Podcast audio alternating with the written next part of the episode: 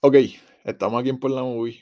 Este, mm, gracias por acompañarnos. Este, espero que, que- que les haya gustado los últimos episodios que, que hemos hecho. Am, para los que no han escuchado, vayan para atrás y escúchenlo. Este, estuvimos hablando sobre las mejores películas del 2022. Hablamos de los Oscars también.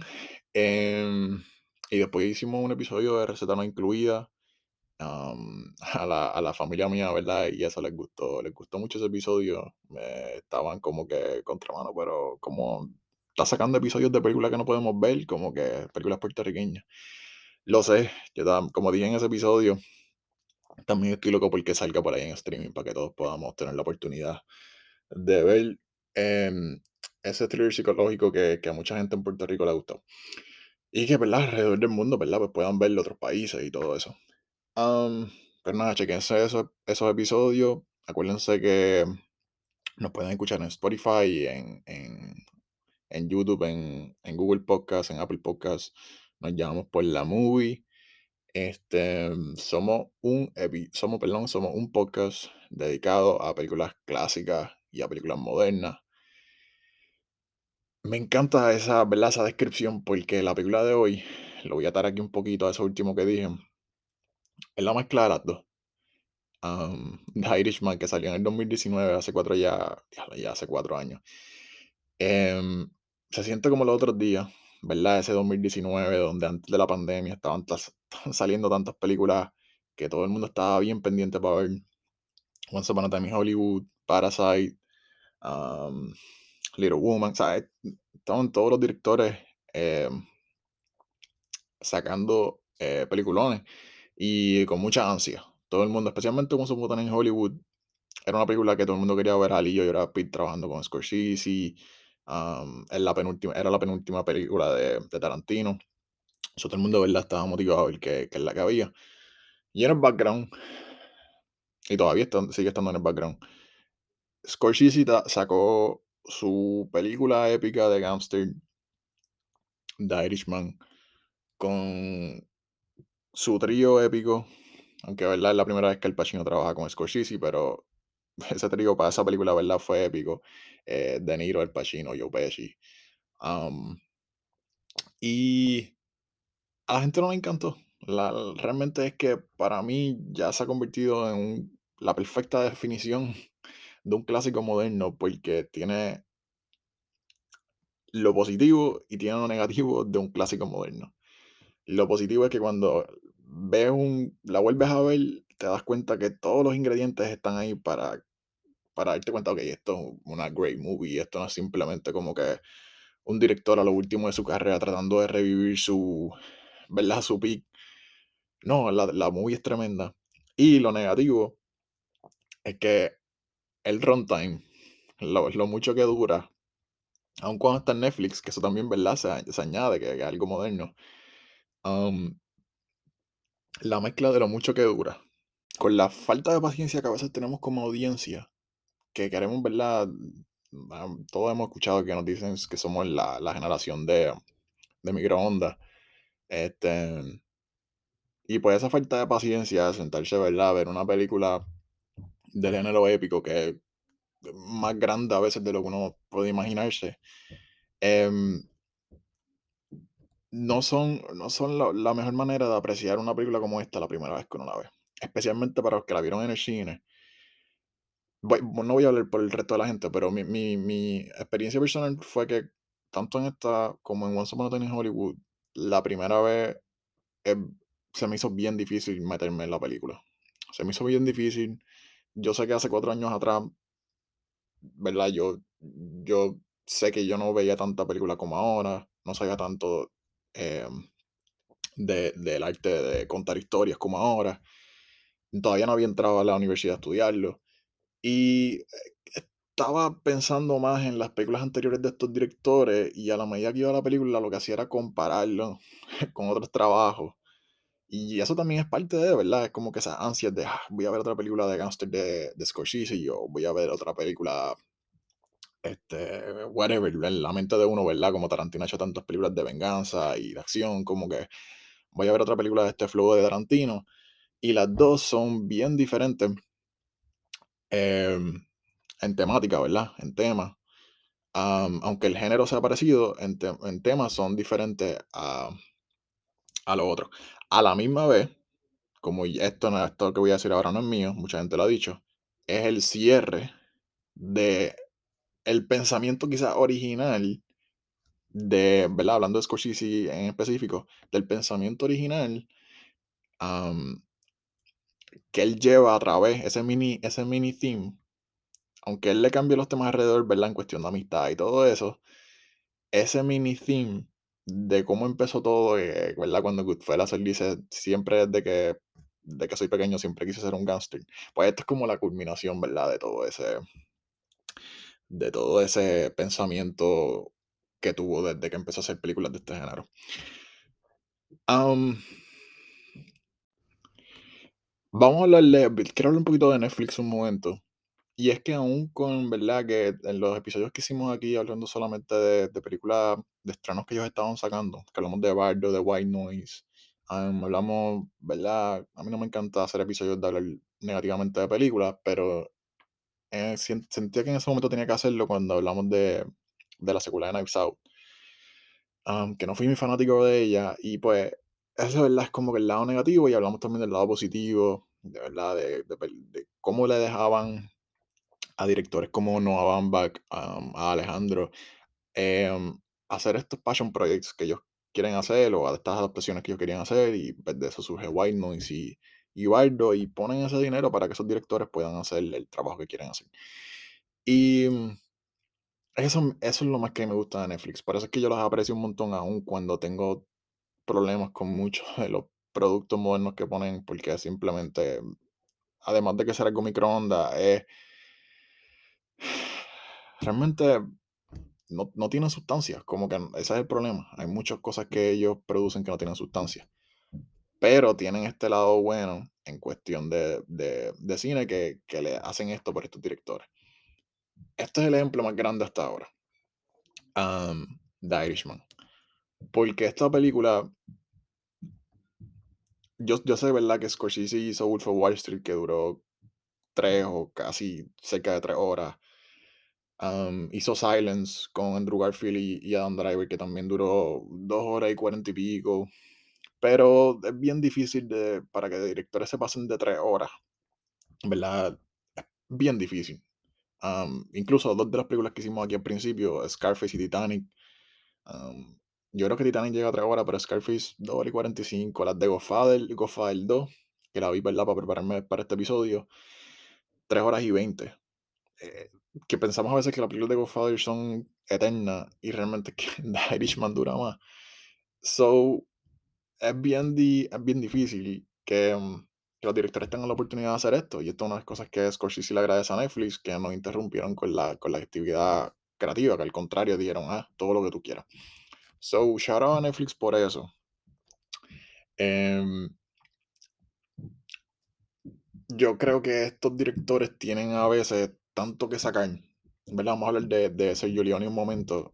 Sergio Leone es uno de los mejores directores all time. Y en muchas entrevistas Tarantino ha hablado de su, de su admiración por él, por su trabajo. Él tiene, básicamente Leone tiene el resumen perfecto. Um, Scorsese también, pero Leone tiene el, el, el resumen corto perfecto. Hizo alrededor de 7 8 películas y cada vez subió a escala y escala y escala hasta llegar a Once Upon a Time in America, que es una de las mejores películas all time. Y Scorsese ha tenido tantas y tantas películas que a veces se pierde. um, un poquito, uno, uno se pierde el patrón que él sigue más o menos, ¿verdad? Tarantino y Leone es fácil compararlos, porque han hecho menos películas. Y tú ves que la admiración por Leone hace que también él como que más o menos siga el, el patrón de, de Sergio. Pero con Scorsese, que es un tipo que ha trabajado tanto, pues es más difícil de identificar. Sin embargo, eh, bueno, déjame hablar de Leone primero. Lo que él hace, ¿verdad? De, él hace su trilogía de western, terminando con, con The Good, The Bad and The Ugly. Y no se queda ahí, él hace como que su opus en westerns más serio. The Good, Bad and The Ugly tiene comedia, o sea, tiene comedia integrada, como quien dice. No, no se coge tan en serio. Y luego de esto hace Once Upon a Time in the West, Y ya, ¿verdad? Me imagino que en ese momento pensaran como que contra mano este tipo no tiene nada que hacer. Acaba de hacer no solamente una trilogía de West, la mejor trilogía de Western all time. Después hace como que una película súper seria de Western, súper poética. Y me imagino que mucha gente pensaba que no, eh, no es que no iba a hacer más nada, pero ¿qué más va a hacer? Y después de eso se lanza a hacer su, su primera película de gangsters y lo, y, lo que termina siendo su, su última, donde toca tantos temas, tantos y tantos temas, y es tan profunda que dura más de cuatro horas. Y en el momento lo, lo obligaron a que, ¿verdad? A cortar esta película porque la audiencia no iba a querer verla. Am, y terminó siendo un desastre en los cines, sobre todo, ¿verdad? En- acá en América, em, la gente que la vio la criticó un montón porque estaba editada súper mala, porque los cines no querían que la gente tuviera que ir a ver películas de, cu- películas de cuatro, más de cuatro horas. Luego de que la gente tuvo la oportunidad, con el tiempo, de verla completa, pues obviamente es un masterpiece, pero esto hizo en el momento junto con otras, ¿verdad? Hay una bien famosa, Heaven's Gate, que todavía no he tenido la oportunidad de verla, que también dura tres horas y media, que se hicieron lo mismo, le cortaron un par de cosas y fue un desastre. Y luego con el tiempo pasó lo mismo. Wow, espérate, esta película también otra cosa increíble de, de, de pasar por ella, de exper- exper- experien- experience. Um, eso hizo que por mucho tiempo estos tipos de epics um, se discard, como que se descartaran. um, y que no se les lanzara ese dinero para que se pudieran hacer. Netflix, no estoy diciendo que es específicamente Netflix. Ellos, ahora mismo se me pueden escapar algunos que hayan pasado en los 90, los 2000, pero que pasen de tres horas y media, eh, o sea, que lleguen a tres horas y media es bien difícil. Es bien, bien, bien difícil. So, qué bueno que le dieron esa oportunidad a Scorsese de hacerlo, porque se lo merece. Qué bueno, porque el mismo Goodfellas, que aunque se sienta media épica, um, o La Última Tentación de Jesucristo que hizo con William Dafoe, em, son películas que no llegan a tres horas. So, es, es tremendo que él tenga la oportunidad de hacer esto. Dicho eso, en mi opinión, él logra hacer algo que Francis Ford Coppola, el director de las dos Godfathers, um, todavía está buscando.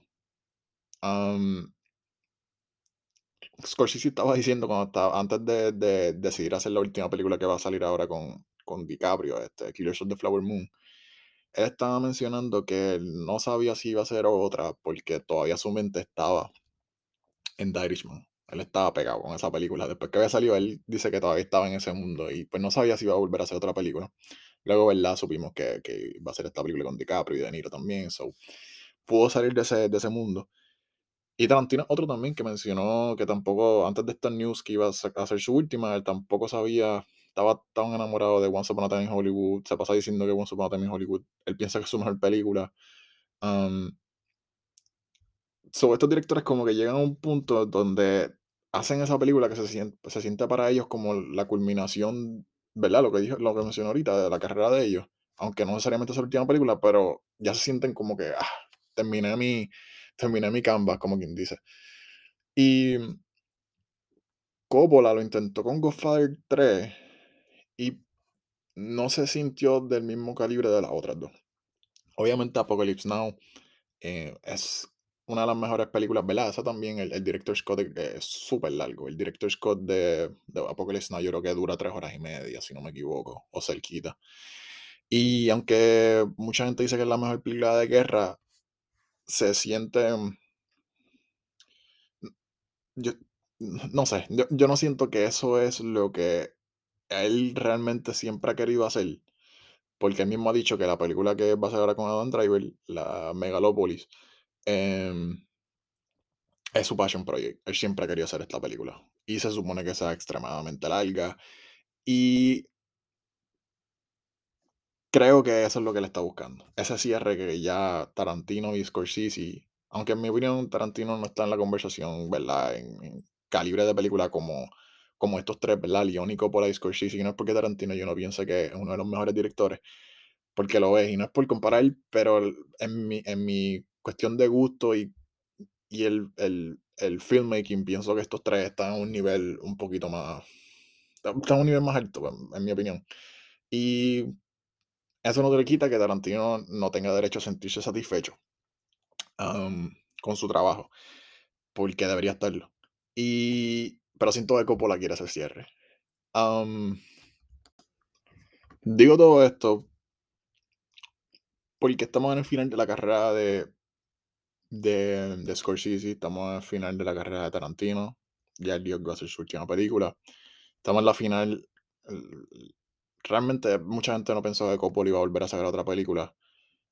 porque la realidad es que después de las de Godfather y, y Apocalypse Now y todas esas películas, no ha tenido la mejor, pues la mejor parte de su carrera en los últimos años. Y que él vaya a hacer una épica de esta manera con estos actores, pues bien sorprendente, pero yo estoy súper feliz porque voy a poder experienciar, quizás no, no viví, obviamente no viví el peak de, de la carrera de ellos, que fue en los 70, 70, 80, 90, pero, pero voy a poder, ¿sabes? Experience, voy a tener tanto palabra con esa palabra, voy a poder experience este las últimas películas. Y, y los exhorto a ustedes que también como que estén pendientes a eso. Que ahora mismo tenemos estos tres directores en el final de su carrera haciendo sus últimas películas y los tres están, bueno, Coppola vamos a ver porque no sabemos, sus últimas películas no han sido las mejores, pero sé que se nota que está intentando la esta y los tres están tratando de terminar la carrera de ellos de una manera bien épica. A esto se le añade también, ¿verdad? Que lo tengo aquí apuntado. Eh, Ridley Scott y Michael Mann. Ridley Scott, lo digo de una manera menos entusiasmado porque Ridley Scott no ha sido muy fanático de House of Gucci y, de las Duel. No, ninguna de las dos me gustó. Y no sé si es que ya Ridley Scott tiene 80 años también. No sé si es que ya no la tiene en cuestión de energía. Um, no sé realmente, o si ahora con esta película de Napoleón, con Joaquin Phoenix, pues puede volver a, a resurgir. No sé. Em, y Michael Mann, el director de Hit, una de las mejores películas de, de Robert De Niro y Al Pacino. Bueno, la única película que Robert De Niro y Al Pacino antes de Irishman, la única película que ellos han estado que haya sido extremadamente buena es esa. Tienen otra que hicieron después, pero no es tan buena.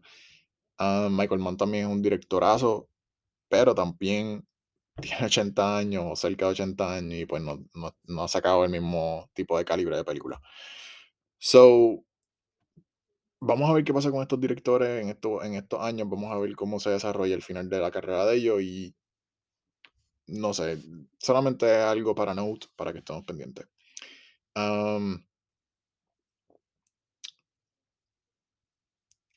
Robert De Niro antes de hablar de Irishman, quiero hablar de Niro rápido y de Pacino. Joe Pesci, para los que no saben, ¿verdad? Quizás él es el, menos, obviamente es el menos conocido de los tres, pero Joe Pesci, escuchen este resumen. Sale en Raging Bull con De Niro, película de Scorsese. Um, tiene un papel, un, papel pequeño en Once Upon a Time in America. Uh, sale Goodfellas, sale Casino. Papel pequeño en JFK otra película mega épica. Tiene un papel cómico en, Little Weapon 2. Em, papel buenísimo. Ah, obviamente es Home Alone. Y termina su carrera siendo nominado en, Irishman um, como mejor supporting actor. Em, uno de los mejores actores de todos los tiempos y uno de los más underrated. Em, hablando de Robert De Niro y el Pacino en particular, eh, ¿qué, se puede, ¿qué más se puede decir? Del Pacino ya hablamos bastante en Scarface, so obviamente sabemos que tiene las dos Godfather, tiene Hit, la película que mencioné ahora con De Niro. Eh, eh, ¿Qué más tiene? Carlitos Way, Dog Day Afternoon. Eh, este resumen Devil's Advocate es trampa. este resumen es trampa, en verdad. Serpico no soy mi fanático, pero la actuación está cañona.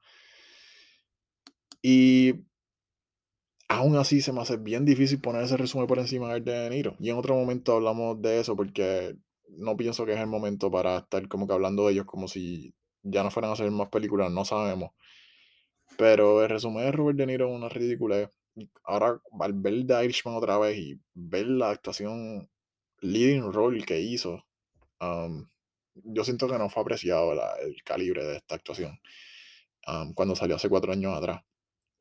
Um, pero, you know, Taxi Driver, Godfather, parte 2, Once Upon a Time in America, Heat, Goodfellas, Raging Bull, Casino, Deer Hunter, come on, eh, eh, una ridícula. Y ahora The Irishman. Um, algún día dedicaremos un episodio a, a solamente para Robert De Niro. Pero pues es bueno verla mencionarla ahora porque esta película él es básicamente, bueno, hablamos más en spoilers, pero el tipo se queda con la película. Em, para ponerle un, un lazo a todo esto, em, ah, se me olvidó mencionar que algo de De Niro que yo no puedo creerlo, en verdad. Que todavía no haya podido ver una movie que él tiene que se llama 1900. Es de, de Bertolucci, un, un director italiano súper um, famoso. El que hizo el director de Last Tango in Paris. Menos que han escuchado ese nombre por ahí. Y pues, esta película dura más de 5 horas, el director Scott. También tuve el problema que la cortaron y quizás no ha sido tan buena. En Amazon Prime ahora mismo está gratis la versión de 3 horas y pico, pero, o 3 horas, 4 horas, no me acuerdo. Pero todo el mundo dice que no, que si van a ver 1900 tienen que ver la versión completa. Y pues está para rentar, yo la pedí en estos días para tenerla en DVD. Em, en algún momento voy a poder, ¿verdad? Me sentar ahí y verla. Acuérdense que 5 horas, ¿verdad? A veces para nosotros como, otra mano, una película de 5 horas. A veces vemos series, una season completa. um, y cada episodio dura una hora y pff, ni nos damos cuenta y estamos ahí 10 horas pegados. So, obviamente ver películas de este calibre a veces es mejor quedarse um, pegado, pero uno también se tiene que coger breaks. So, a la hora la verdad no es tanto y muchas de ellas valen la pena. De 1900 no les digo que la vean porque no la he visto, eso no les puedo decir. No es como Once Upon a Time in America que sé que vale la pena. 1900 pues um, a la vez que tenga la oportunidad de verla pues les dejaré saber. Em, anyways, ¿qué estaba diciendo? Ah, ok, un poquito de Irishman. Em, voy a hablar aquí un poquito de la película y algunas comparaciones con las de Godfather y después pues entremos a la zona de spoilers. Como estaba mencionando en Titanic, lo cañón de las películas épicas son que es una escala grande, pero son historias en intimidad, por lo regular. En este caso no es intimidad de, de pareja, es intimidad en cuestión de, de relaciones de amistad, relaciones de negocio. Um, y cómo eso se, cómo eso se mezclaba en ese mundo, no solamente de gangsters, sino en ese mundo de, de política.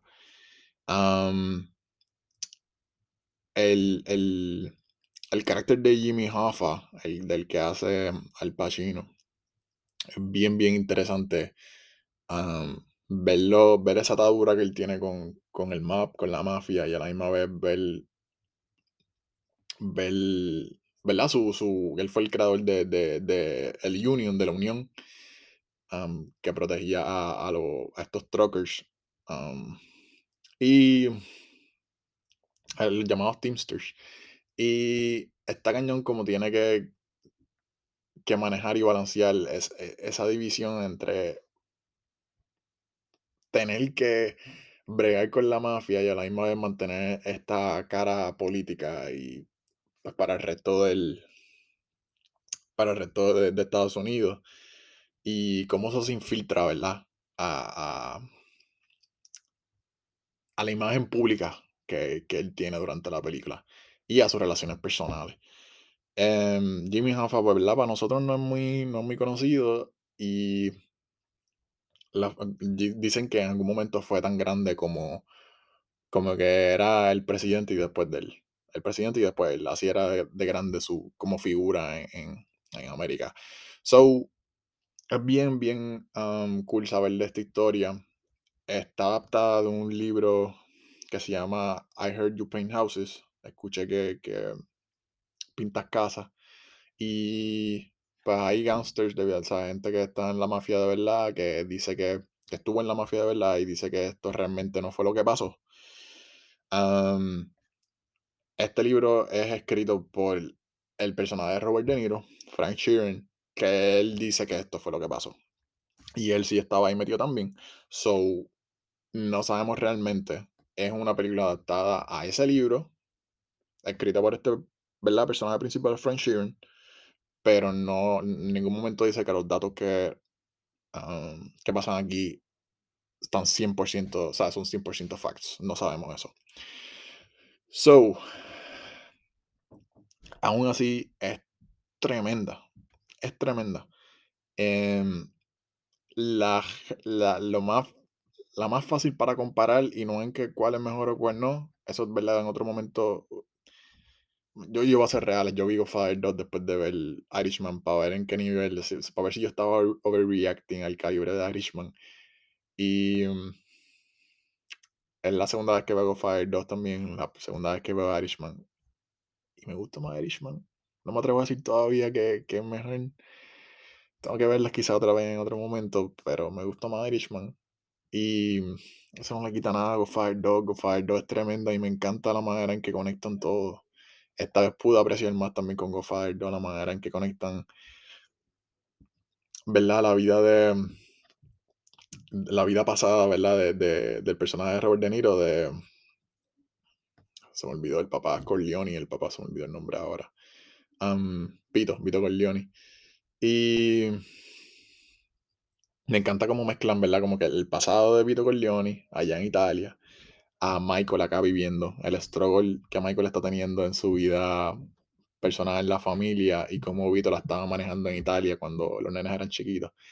Um, esta, esta vez la conexión me encantó, me encanta cómo Michael ahora tiene que bregarle en Italia, me encanta el- ah, los twists, son flawless, o sea, los twists en, en Godfather 2 son tremendos.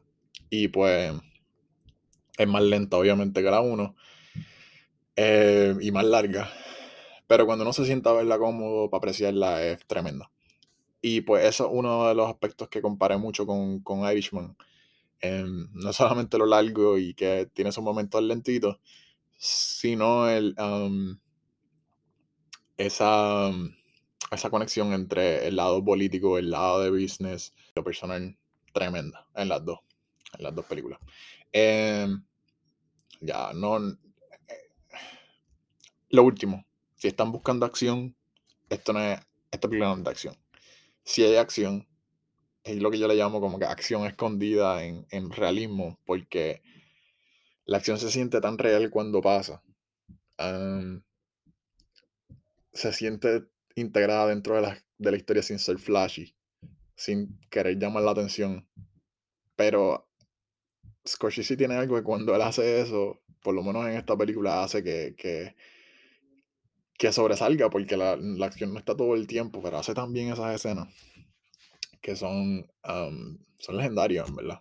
Em, anyways, ahora sí, voy a, voy a parar ahí. Vengo ya mismo a hablar de, de los spoilers y el resto de la película, que es las cosas que más me gustan, y, y regreso.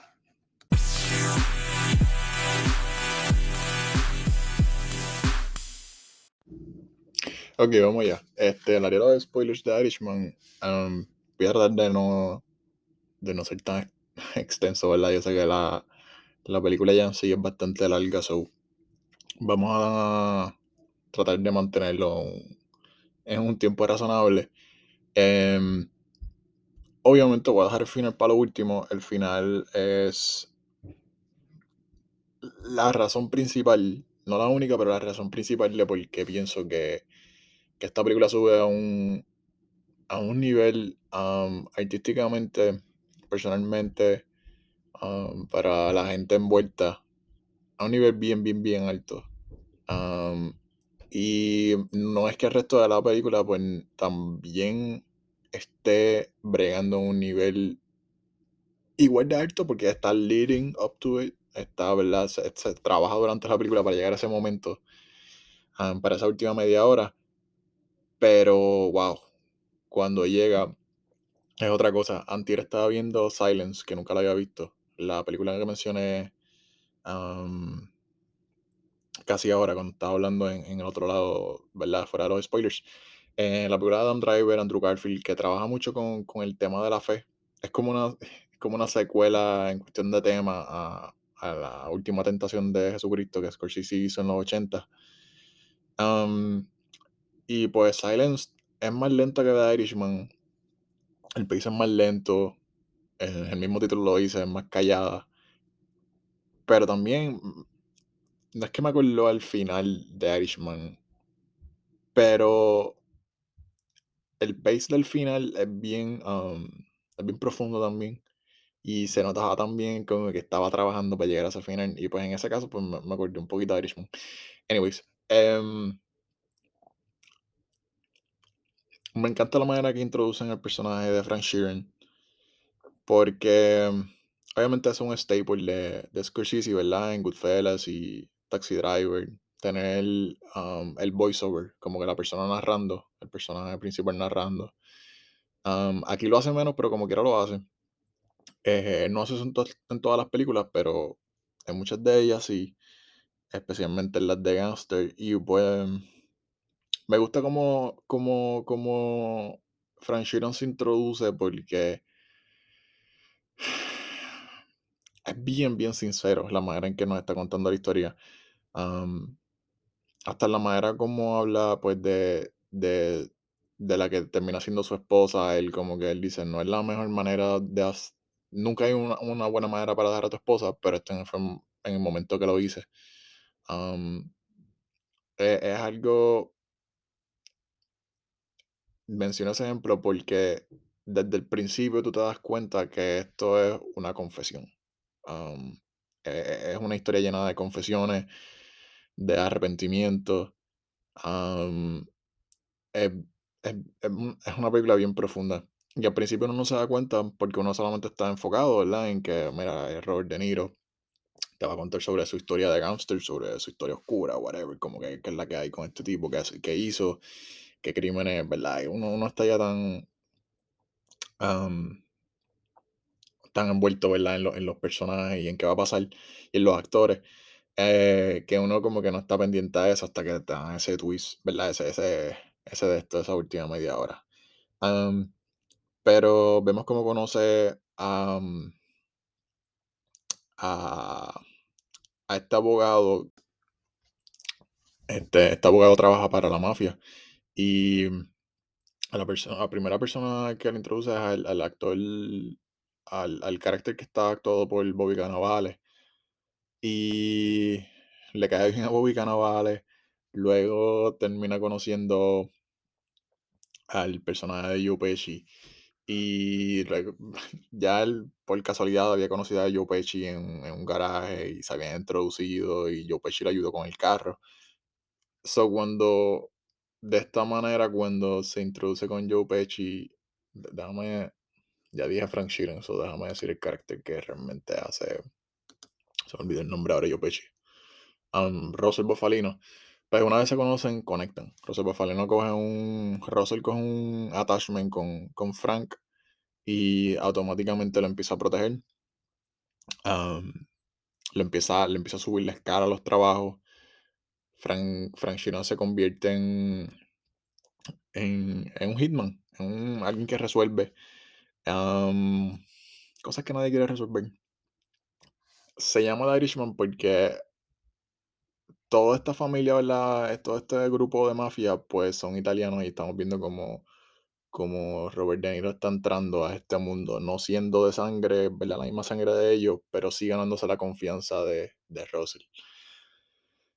Em, el primer momento donde hay una curva, donde uno, wow, ¿qué va a pasar aquí?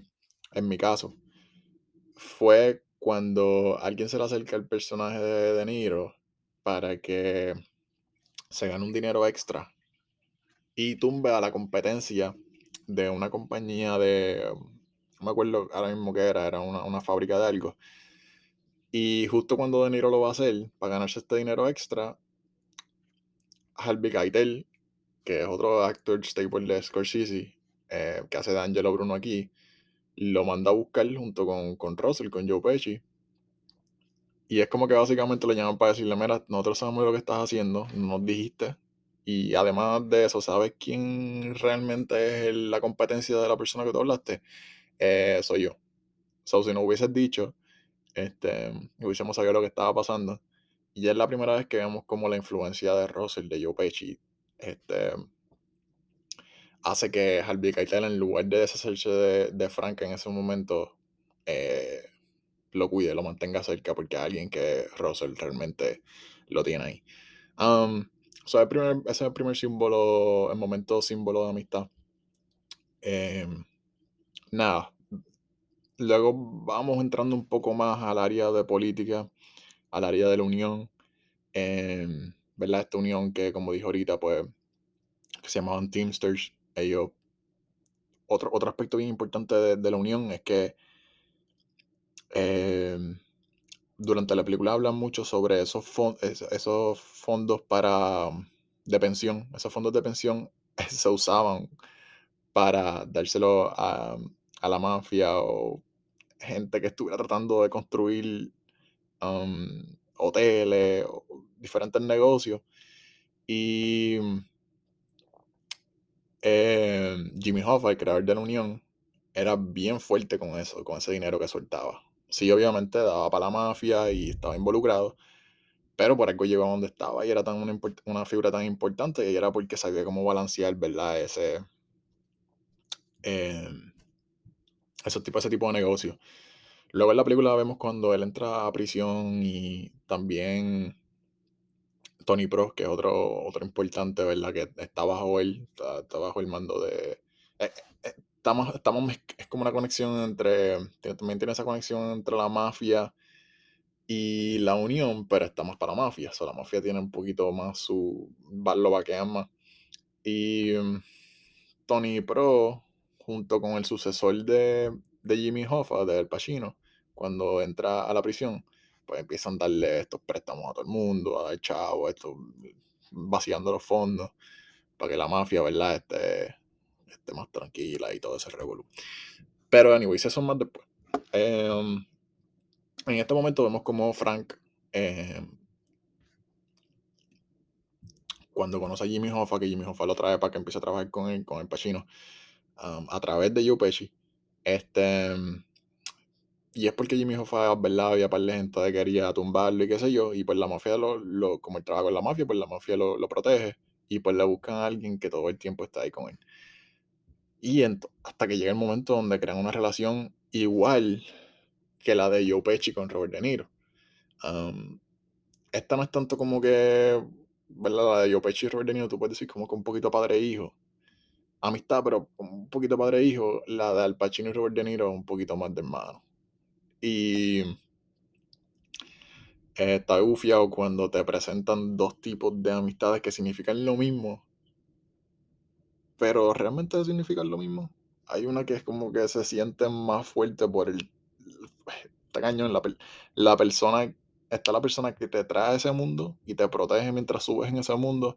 Y está la persona con la que tú conectas como que te sientes equal, right? Porque son como que más o menos la misma edad, tienen, tienen un poquito más de, um, de cosas en común, qué sé yo, ¿verdad? Familia y etcétera.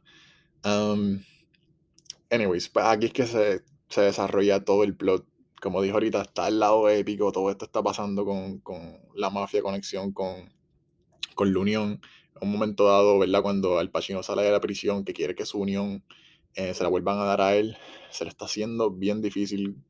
um, se está haciendo bien difícil volver a, a- a tomarla.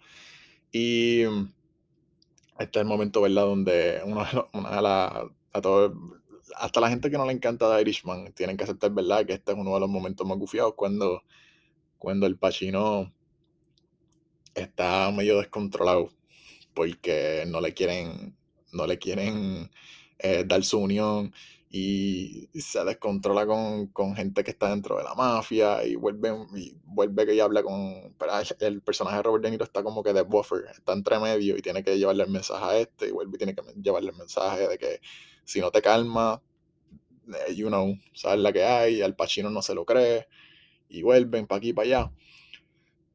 Eh, esa es una partes más graciosas y, y más interesantes porque aquí empezamos a ver el cambio de Robert De Niro. Empezamos a ver que ya está struggling con estas dos amistades que significan tanto para él, significan familia, y va a tener que tomar una decisión bien importante.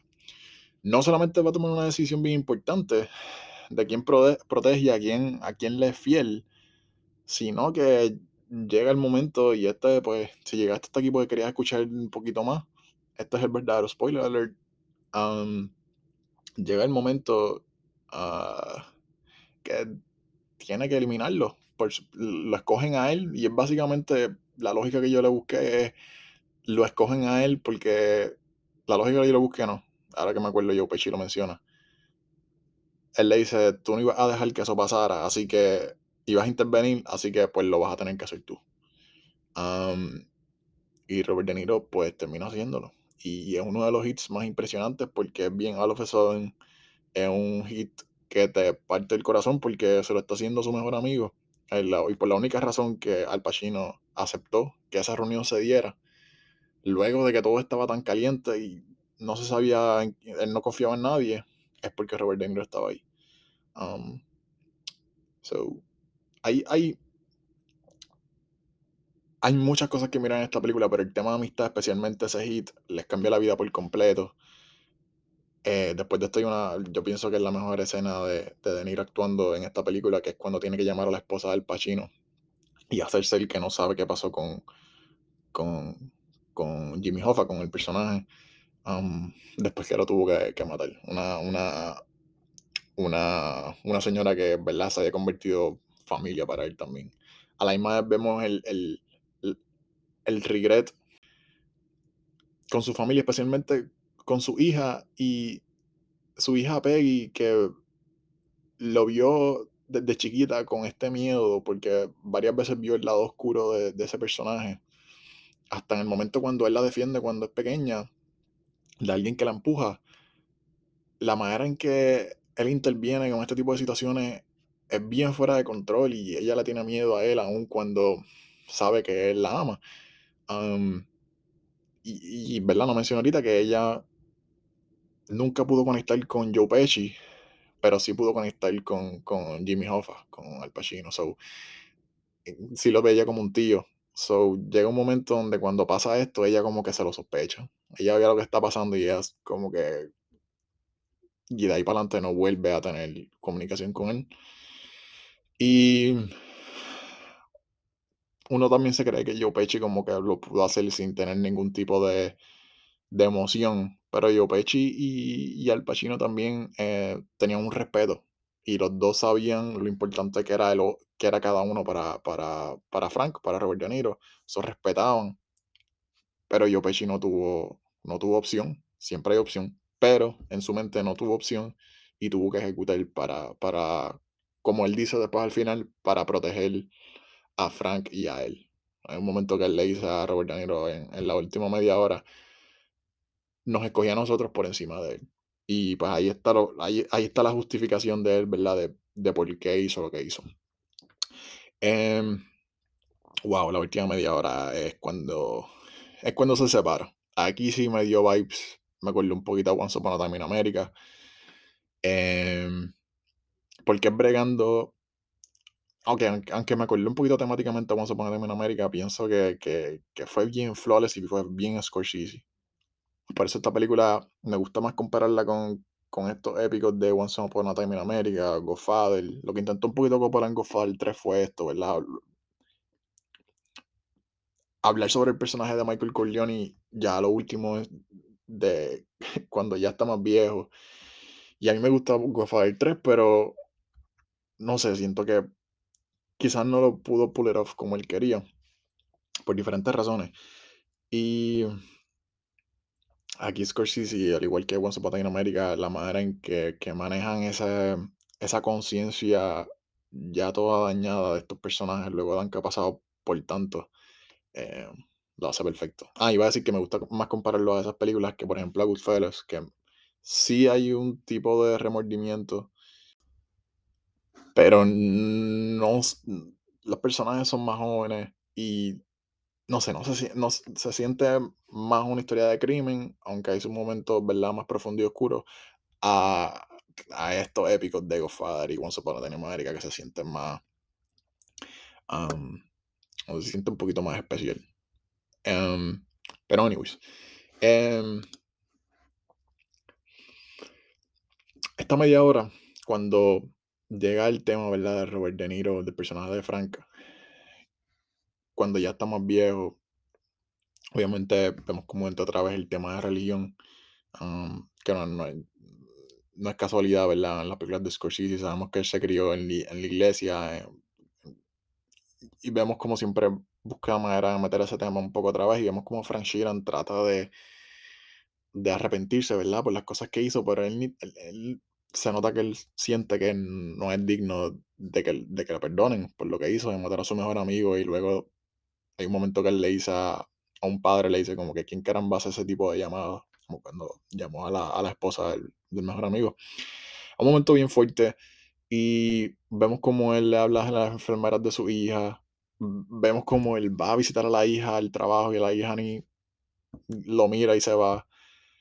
Em, el momento que a mí me hizo crumble fue cuando está hablando con otra de sus hijas y le está hablando sobre, sobre la dificultad que fue para él criarlas a ellas Pero tú sabes que está bullshitting, it's- él, él entró ahí a, esa- a ese mundo porque él quiso. Él pudo haber seguido viviendo una película, una, perdón, una, una vida normal, pero quería hacer, había algo que lo traía a ese mundo.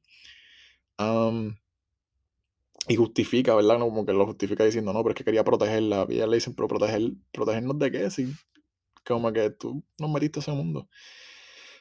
Am, es una parte, es una parte bien, bien, bien, bien, bien importante. am, porque aunque no podemos ver cuando él habla con la hija que, am, con Peggy, con la hija que mencioné ahorita, pero sí vemos perspectiva, alguna- un tipo de perspectiva de una de, una de las hijas. No sé, el, el final está bien cañón, vemos cómo él trabaja con, con la vejez. Había, a Scorsese hay una, una, una entrevista donde él habla de que él quería, ellos querían, De Niro también, porque De Niro fue el primero en que, que leyó el libro. Una película, un script que, que abarcara la carrera de ellos. Aunque fuera obviamente, obvia- no en cuestión de actuación y de director, pero que, que, que abarcara la carrera de ellos y, y se siente bien personal. No, obviamente yo no sé de la vida personal de ellos así, pero se nota que la manera en que ellos se han involucrado, ¿verdad? En, el trabajo, esta, eh, esta manera de ellos producir tantas películas y hacer tanto y tanto y tanto, de alguna manera tuvo que haberse, tiene que hacer influencia, ¿verdad? Este tipo de, sobre todo De Niro, que dice que se identificó, y Scorsese después dice que no podía salir de, de ese mundo, so, obligados se identifican bastante con, con, estos, con estos personajes. So, es bien, bien, bien, bien buena esta película, eh, me encanta el final, eh, y uno no se lo espera, uno realmente no se lo espera, uno piensa que pues otra historia de crimen, y uno puede estar desilusionado la primera vez, y la segunda vez cuando volví a verla, pues me di cuenta de todos los in and outs que tiene, este, y, y la conciencia que hay dentro de esta película. Em, la inteligencia, em, el script está bien tight y hay momentos que yo pensé que eran aburridos la primera vez y realmente no lo son. So, no, no es la última vez que voy a hablar de, de ni de películas de, de Scorsese, ni películas de estos actores, ni, ni de películas épicas. Este, este episodio fue un poquito improvisado, fue que la vi, yo tengo ganas de ver The Irishman, mano, llevo tiempo pensando en ella, déjame ver cómo me gusta esta vez, pero no pensando que iba a ser un episodio. So, fue un poquito improvisado, pero me, me- me- llevo toda la semana pensando en ella después que la vi, so, sabía que tenía que hacerlo. Pero luego, luego volvemos a hablar de estos, de estos actores, de estos directores, ¿verdad? Am, de estos directores que mencioné ahorita. Eh, va a haber otro momento para, para profundizar más en la carrera de ellos, pero estoy bien, bien alegre que esta película es de Netflix y que no se va a ir, por ejemplo, Hateful Eight. Yo nunca vi la, la versión extendida de, de Hateful. Se me olvidó mencionarlo ahorita, que es bastante larga, creo que es como tres horas y cuarto. Um, pero ya la quitaron de Netflix porque no es de ellos. So, qué bueno que The Irishman siempre va a estar ahí. Um, Les aconsejo que, sí, ¿verdad? Si quieren tener, yo sé que no todo el mundo compra DVD, pero este, la versión de Criterion de ellos es bien buena, tiene hasta un documental de, de la producción y se va un poquito más deep en todas las decisiones que tomaron. Em, qué bueno que existe este, como quien dice, este opus de, de Scorsese. Ahora mismo no hay mucha gente que se la está dando, pero al igual que Once Upon en América, que se la ha hecho bien difícil comercialmente que sea aceptada por lo mucho que dura y porque el cut original no se ha visto todo el mundo, pienso que, que Irishman debe estar en esta conversación también. Porque es una de las mejores películas que he visto. No sé, ahora mismo no tengo la tiempo para hacer mi lista o qué sé yo, pero eh, la tengo, las tengo, la tengo bastante alta. Es una de las mejores películas que he visto. No sé si top 20, no sé si top 30, pero está ya, está ya adentro. Este, um, nada, espero que este episodio les, les, haya gustado y que no haya sido tan extenso. Eh, acuérdense de seguirnos, ¿verdad? Como dije ahorita, suscríbanse YouTube, Spotify, Google Podcast, Apple Podcast, por la movie en Instagram, síganos por la movie. Eh, próximo episodio venimos con las películas más esperadas para este 2023. No se lo pierdan. Este, voy a estar hablando con Albert sobre todo eso. So. Gracias por el apoyo. Los quiero un montón. Hasta el próximo.